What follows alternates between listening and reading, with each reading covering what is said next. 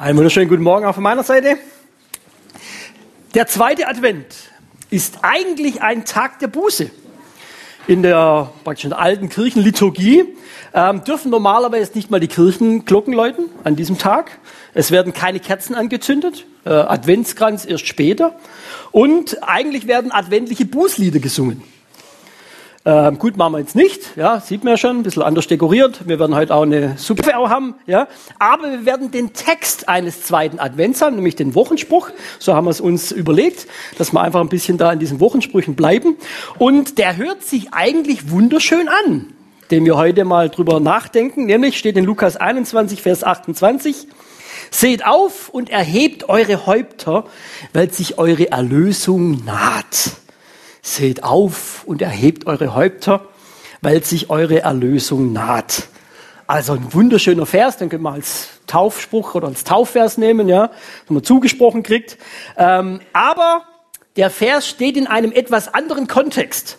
Das heißt, er ist ganz am Schluss von einem Abschnitt, den man vielleicht auch einfacher abkürzen kann, indem man sich einmal einen Trailer eines Kinofilmes anschaut. Puh, 2012, ja. Was war das für ein Hype, dass die Welt untergeht, ja? Und was ist passiert? Nix, ja. Aber so ein bisschen muss man sich vorstellen, wenn man den Text davor verstehen will, wo unser Text jetzt praktisch kommt. Ich lese mal ein bisschen vor, was Jesus davor gesagt hat, bevor eben dieser Vers kommt. Da spricht er nämlich davon, dass dieser riesige Tempel in Jerusalem, der war immerhin 70 mal 70 mal 70 groß, Meter, äh, dass da kein Stein auf dem anderen bleibt. Dieses tolle Gebäude ist weg.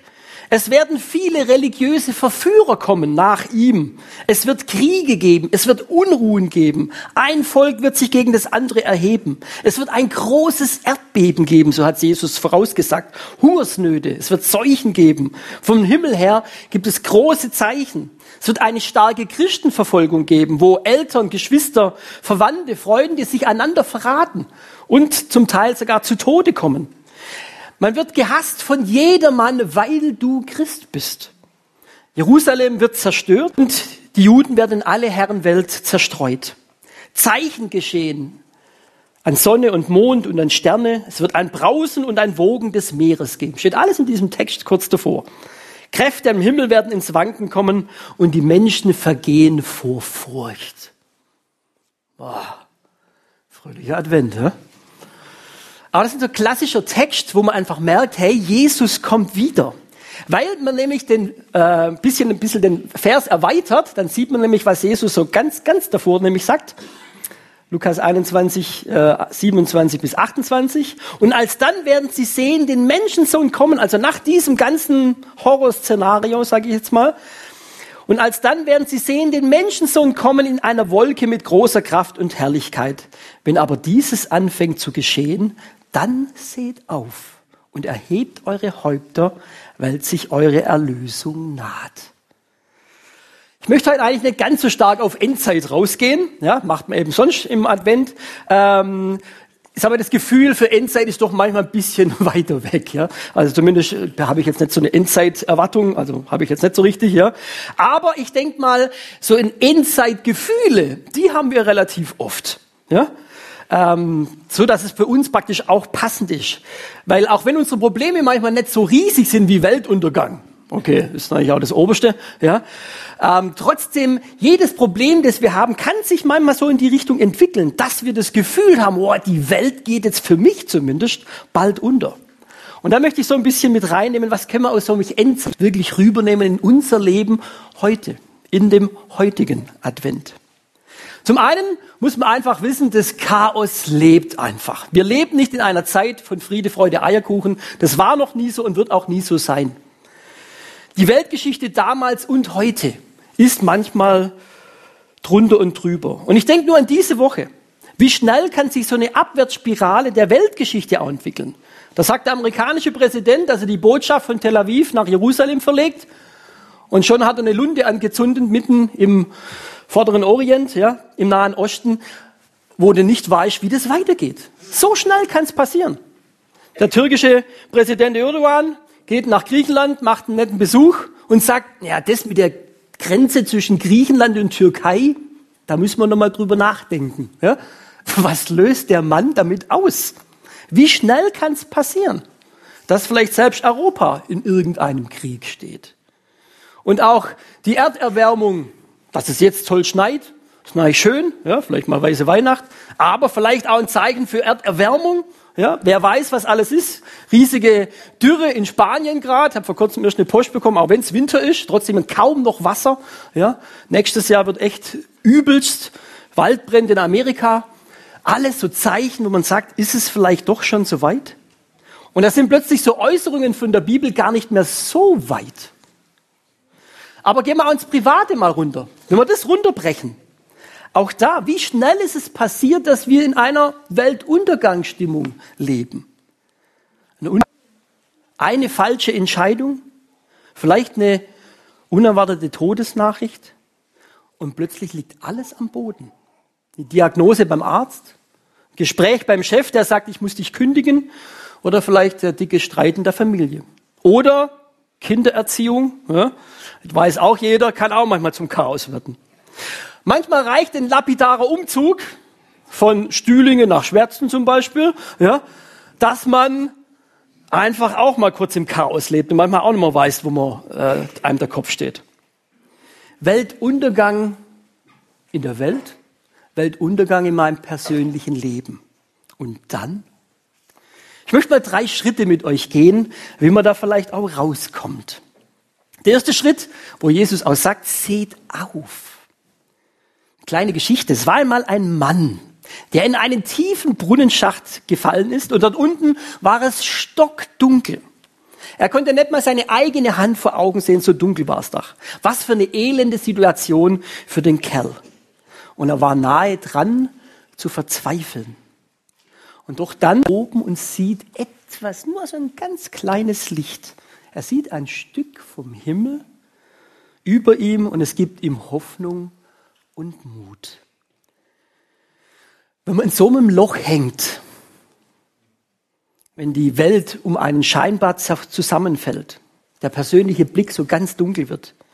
Man manchmal, ich glaube, jeder, der in so einem Loch schon mal gesessen ist, ja, dann sitzt man so da wie so mit Scheuklappen. Ja, sieht nur noch sein Elend, alles dunkel um einen herum. Man ist wie gelähmt vor Angst, vor Schmerz, vor dem, was alles über einen hereinpresselt oder hereinpresseln soll. Und in so einer Situation sagt Jesus, hey, sieh auf, Seht auf und erhebt eure Häupter, weil sich eure Erlösung naht. Die Situation, in der du vielleicht gerade steckst, ist für dich katastrophal. Weltuntergang. Und er sagt aber, seht auf. Und das sagt nicht irgendeiner, das sagt Jesus, der diese Welt vor Augen hat. Er macht vielleicht die Situation nicht besser aber er macht deinen Blick vielleicht besser. Er kann dein Herz verändern. Dein Umfeld wird er nicht von jetzt auf nach auf den Kopf drehen. Macht er nicht. Aber er kann die Einstellung in deinem Umfeld, in deinem Geschehen, wo du gerade drin stehst, kann er verändern. Der Jesus, der ist da. Vielleicht sitzt du gerade in diesem Loch. Dunkel. Probleme, die über dir einbrechen. Aber da sitzt dann Jesus neben dir. Mit der Taschenlampe. Und du hast so ein kleines Licht, einen Blick nach oben, so einen Blick, hey, Köpfchen hoch.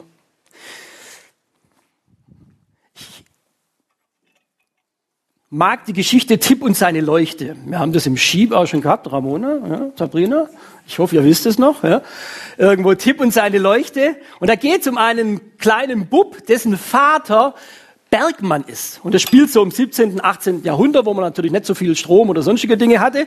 Und dann passiert ein schlimmes Bergunglück. Und die Bergarbeiter sitzen unten in diesem Stollen, alles zusammengebrochen.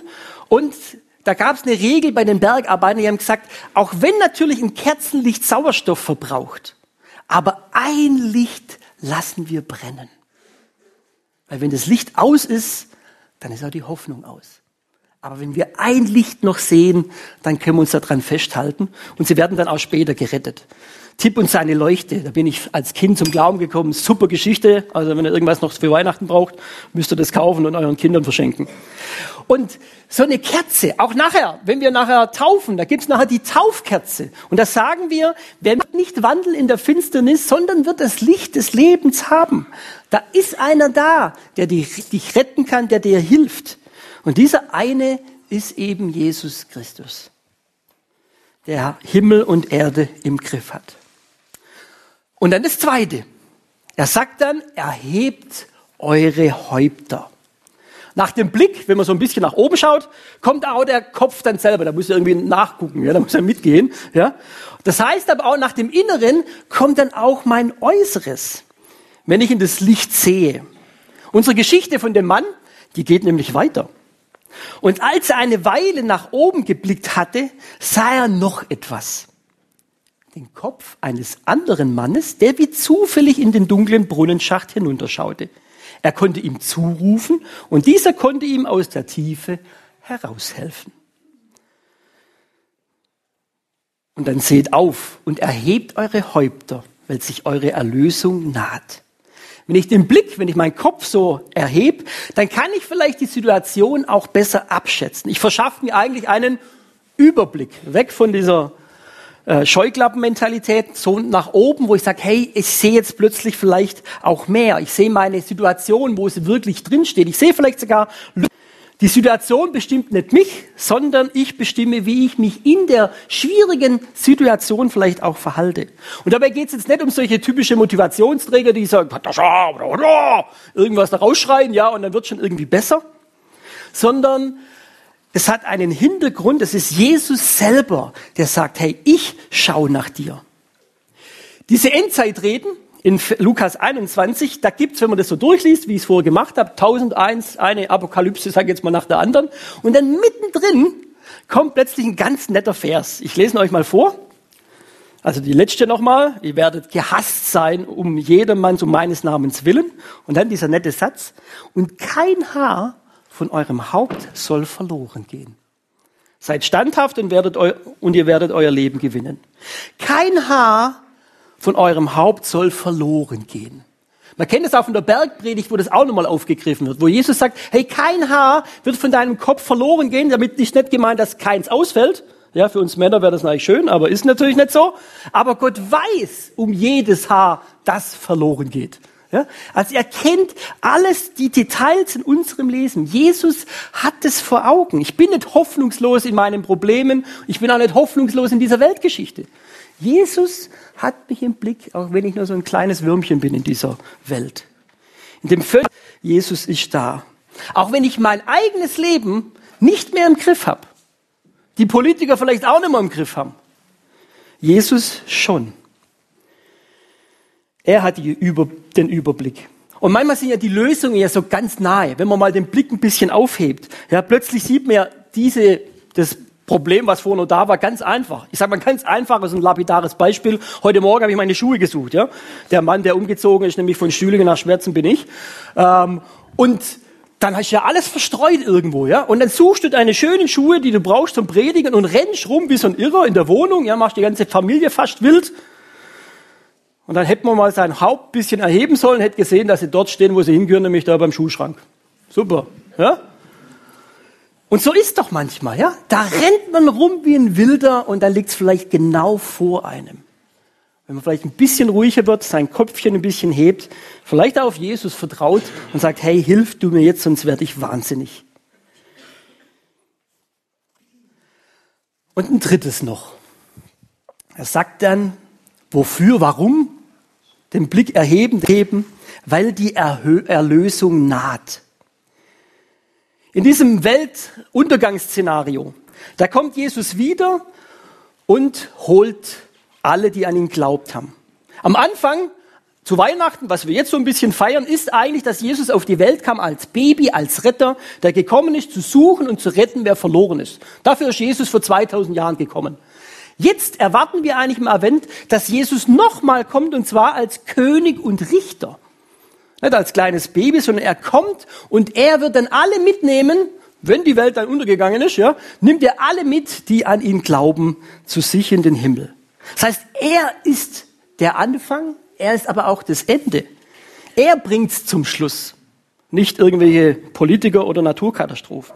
Er ist der Herr über Himmel und Erde bis zum Schluss. Er ist der Erlöser. Und darum erhebt eure Häupter. Dann seht auf und erhebt eure Häupter, weil sich eure Erlösung naht. Was für eine Erlösung. Erlösung ist schon auch hier in diesem Text eigentlich ein bisschen dumm. Bleiben wir in der Zeit nämlich von Jesus damals. Da war es so, die Israeliten wurden von den Römern besiegt im Krieg und jetzt haben natürlich alle gehofft, dass Witz, wenn Jesus kommt, dieser neue Messias, ja, wo sie also nach Jerusalem eingezogen ist, alle geschrien haben, Hosianna, der neue König, der wird der neue König der Juden und dann schmeißt er die Römer raus, dann erlöst er uns von diesem bösen Volk, das uns da bedrängt. Das war ihr Wunsch. Aber hat Jesus gemacht? Nee. Er hat sie eben nicht so erlöst, wie sie es gern hätten. Israel wurde nicht irdisch erlöst, sondern geistlich. Er hat ihnen die Schuld abgenommen. Und das haben sie aber damals nicht wirklich verstanden. Und das heißt auch bei uns manchmal nicht, wenn es heißt, oh Jesus, ja bitte erlöse mich. Das heißt nicht unbedingt, dass er gleich mal alle unsere Probleme löst, dass er alle unsere Krankheiten wegnimmt, dass er alle Feinde besiegt. Es kann auch bedeuten, dass er sagt, hey, ich bin bei den Problemen bei dir dabei. Mit Jesus kannst du mit der Krankheit auch umgehen. Mit Jesus kannst du deine Feinde vielleicht auch lieben lernen. Und ich weiß trotzdem hier auf der Erde, mein Erlöser ist da. Ich weiß, mein Erlöser lebt. Aber es gibt noch eine zweite Sicht. Israel wurde natürlich besiegt und sie wurden auch in alle äh, Weltteile zerstreut, sage ich jetzt mal. Aber jetzt haben wir jetzt mal nach 2000 Jahren, es gibt wieder Israel. Das ist ja das Schöne auch wieder. Ja? Das heißt, Erlösung im sehr einfachen und praktischen Sinne ist auch passiert. Das heißt, er kann unsere Probleme auch lösen. Er kann unsere Krankheiten auch heilen. Er kann auch die Feinde in die Flucht schlagen. Auch da können wir hoffen und glauben. Er verspricht es nicht, dass er es grundsätzlich macht, aber er könnte es. Und auch da darf ich wissen, ich weiß, dass mein Erlöser lebt. Es gibt aber noch eine dritte Erlösungsform. Wenn Jesus nämlich wiederkommt, so wie er es jetzt hier in diesem Text hat, wenn die Welt untergegangen ist und Jesus kommt wieder, dann nimmt er eben alle mit, die an ihn glauben. Und dann bringt er sie wohin? Dorthin, wo es keine Probleme mehr gibt. Dorthin, wo es auch keine und dorthin, wo es auch keine Feinde mehr gibt, nämlich im Himmel. Und dort sind wir ganz gesaved und dort sind wir ganz erlöst. Also er kann uns irdisch erlösen, aber er kann uns vor allem auch himmlisch erlösen. Und beides hat seine Zeit und seinen Raum. Okay, das war jetzt die Predigt. Jetzt kann man euch sagen, das ist jetzt aber wieder einfach hier. Ja? Haben sie wieder einfach gemacht da vorne. Ja? Das seht auf und erhebt eure Häupter, weil sich eure Erlösung naht. Das heißt, wenn man es jetzt zusammenfasst, wenn ich weltgeschichtlich oder auch persönliche Probleme habe, dann meinen dunklen Blick aufrichten und schauen, was Jesus daraus machen kann. Er erhebt mein Haupt. Ich kann ihm vertrauen und mein Weltgeschehen und mein persönliches Leben in seine Hände legen. Und wenn alles nicht hilft, dann kann ich mir sogar eine ewige Erlösung schenken, mal später im Himmel. Ist quasi ein Universal, eine Universallösung für alles und für jeden. Super einfach, oder? Fast schon zu einfach. Wie naiv muss man eigentlich sein, um so etwas Einfaches zu glauben? Man muss schon fast ein Kind sein, dass ich daran festhalten kann. Dass ich diese Geborgenheit spüre, auch wenn Weltuntergang stimmt. Und so ist es auch. Es ist eigentlich ganz einfach. Und warum machen wir es dann nicht? Auch wenn ich vielleicht schon lang dabei bin. Und ich will euch ermutigen, wieder Kind zu sein. Und zu sagen, Jesus, auch wenn ich schon lang dabei bin, aber manchmal hocke ich auch als Christ manchmal wie in so einem schwarzen Loch. Und zu sagen, hey, seht auf, erhebt deine Häupter, weil sich deine Erlösung naht. Egal wie, egal wann und egal wo. Er macht es richtig. Vertraue ihm. Amen.